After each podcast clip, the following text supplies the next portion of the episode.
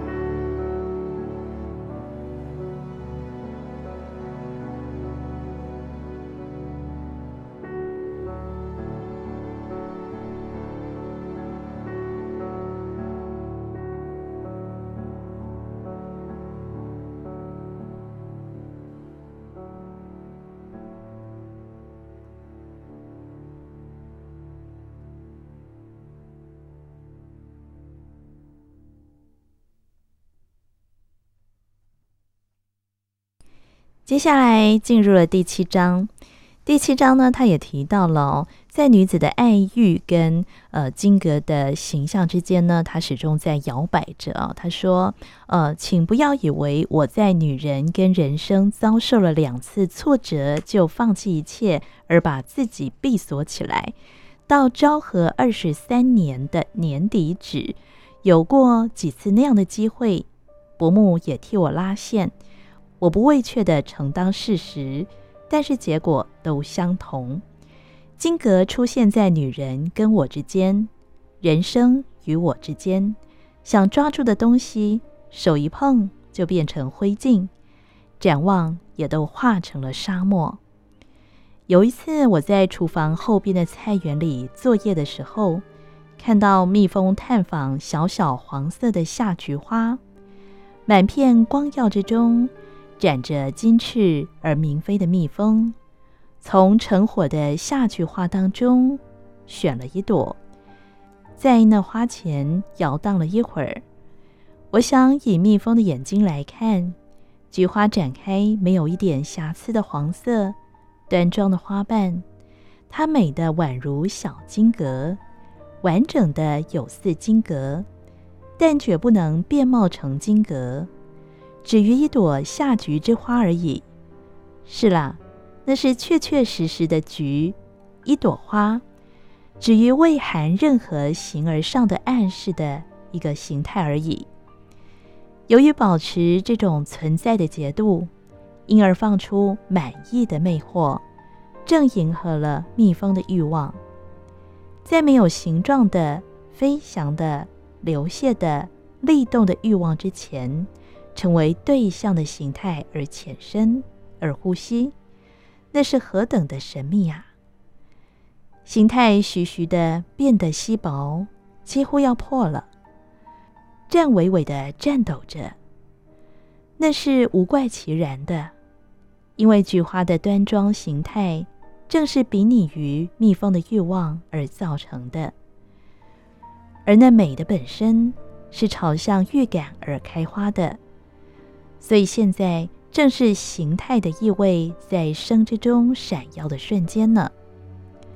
形状正是无形的流动的生之柱形，同时无形的生之飞翔，是这世界的所有形态的柱形。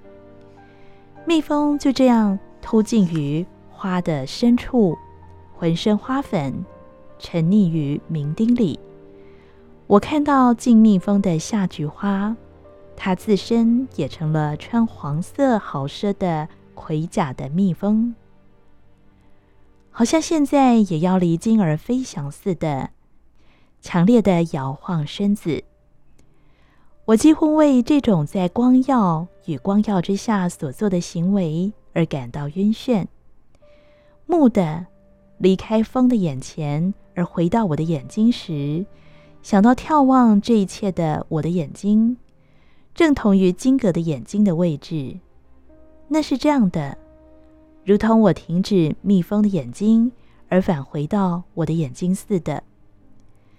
当生迫向我的一刹那，我停止了我的眼睛，而把金阁的眼睛变成我的。那时候，金阁出现在我与生之间。我回到我的眼睛，风与夏菊只不过是茫茫然的物质世界被安排着的东西而已。蜜蜂的飞翔与花的摇动，是与风的吹拂没有什么不同的。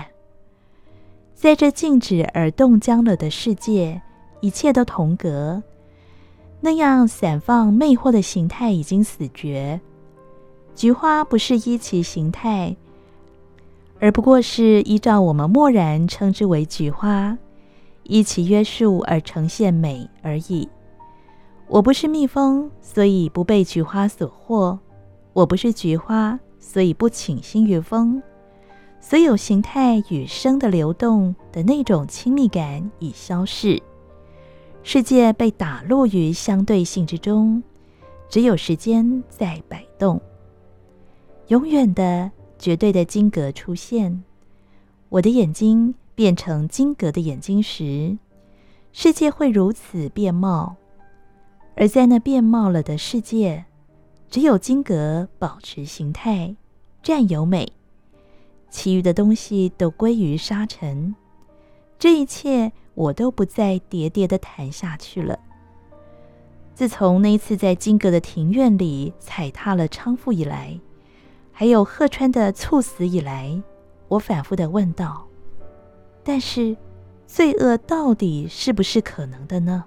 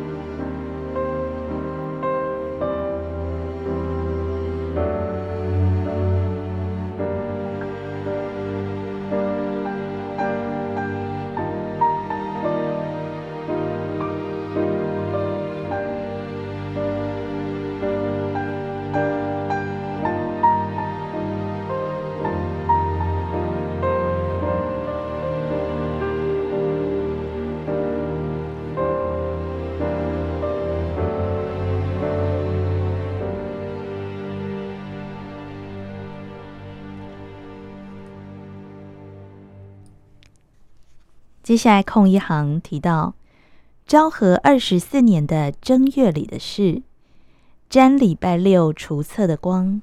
除厕呢，书中解释就是解除警备的意思。看完三轮馆的廉价电影回来的路上，我独自在睽违已久的新京集溜达着，在那杂沓之中碰见了一个很熟悉的面孔。但是还没有想出那个是谁时，脸孔已经被人潮挤着，消失在我的背后。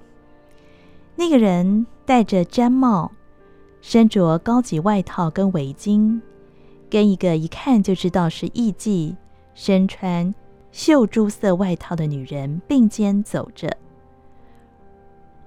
桃色胖嫩的男人的脸孔。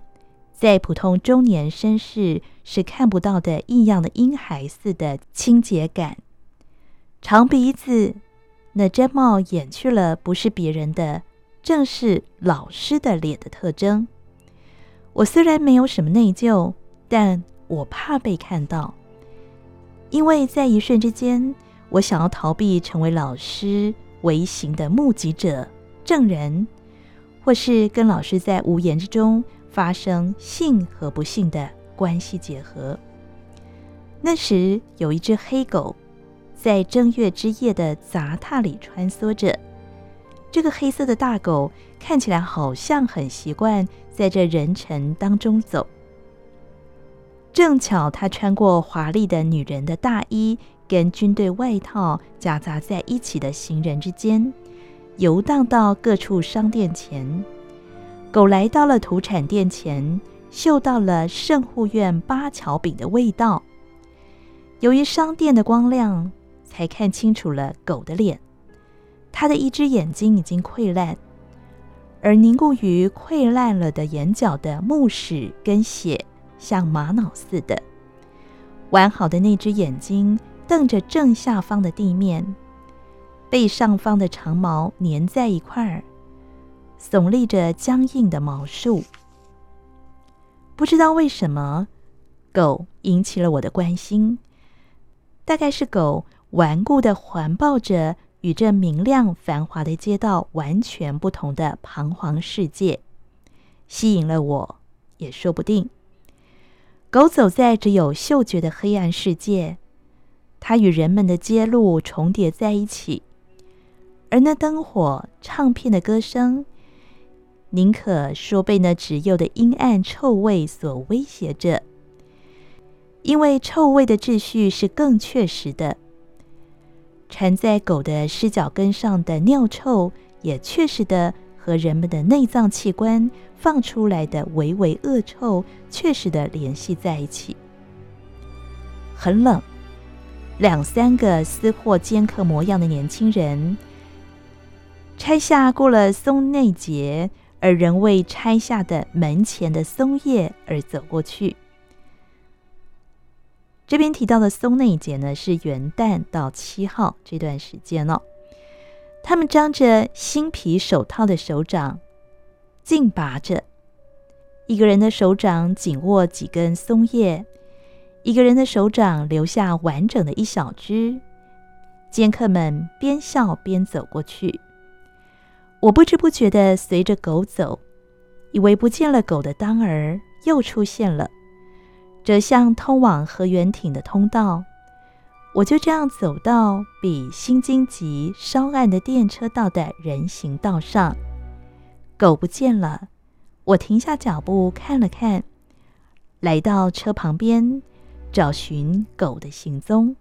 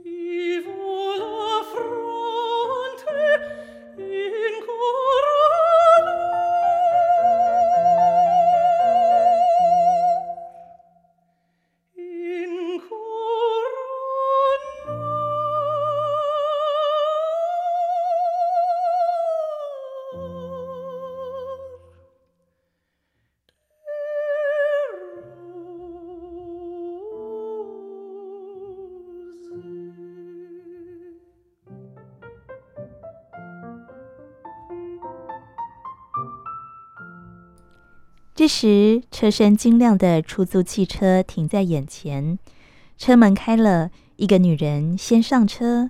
我不觉得看过去，接着女人正要上车的男人注意到我，在那儿站住了。那是老师，为什么刚才跟我擦身而过的老师，陪女人走了一遭，又碰到我呢？不管如何，那是老师，而先上车的女人的绣珠色外套还留着刚才看到的颜色的记忆。这一次我是无法逃避了。但是，一时慌急，讲不出话来。声音未发之前，吃音在嘴里滚沸着。终于，我自己也做了意想不到的表情，那是跟那个场合没有什么关联的，朝向老师笑笑的表情。要说明这种笑是不可能的，好像笑是从外边而来，突然贴到我嘴角似的。但是看了我笑，即刻变了脸色。蠢蛋，想盯我的哨吗？一声叱咤，老师很快地撇下了我，上了车，重重地关上门，出租汽车开走了。这时我突然明白过来，刚才在星级，刚才在新京集碰到老师时，他也的确留意到我了。隔天，我等着老师叫我去斥责。那也该是我的辩驳的机会，但和踩踏了娼妇的那件事完全相同。